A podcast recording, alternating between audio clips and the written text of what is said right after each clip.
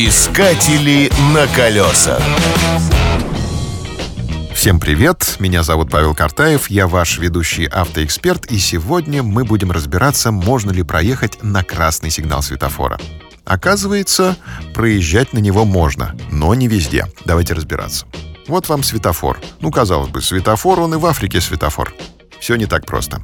В разных странах это простое сигнальное устройство может задать немало головоломок. Ну вот, например, в Германии и Финляндии меня поначалу сбивало с толку, что на светофорах установлены не дополнительные секции для поворота, а на каждую полосу ставят свой собственный светофор. Америка. Первый раз в США.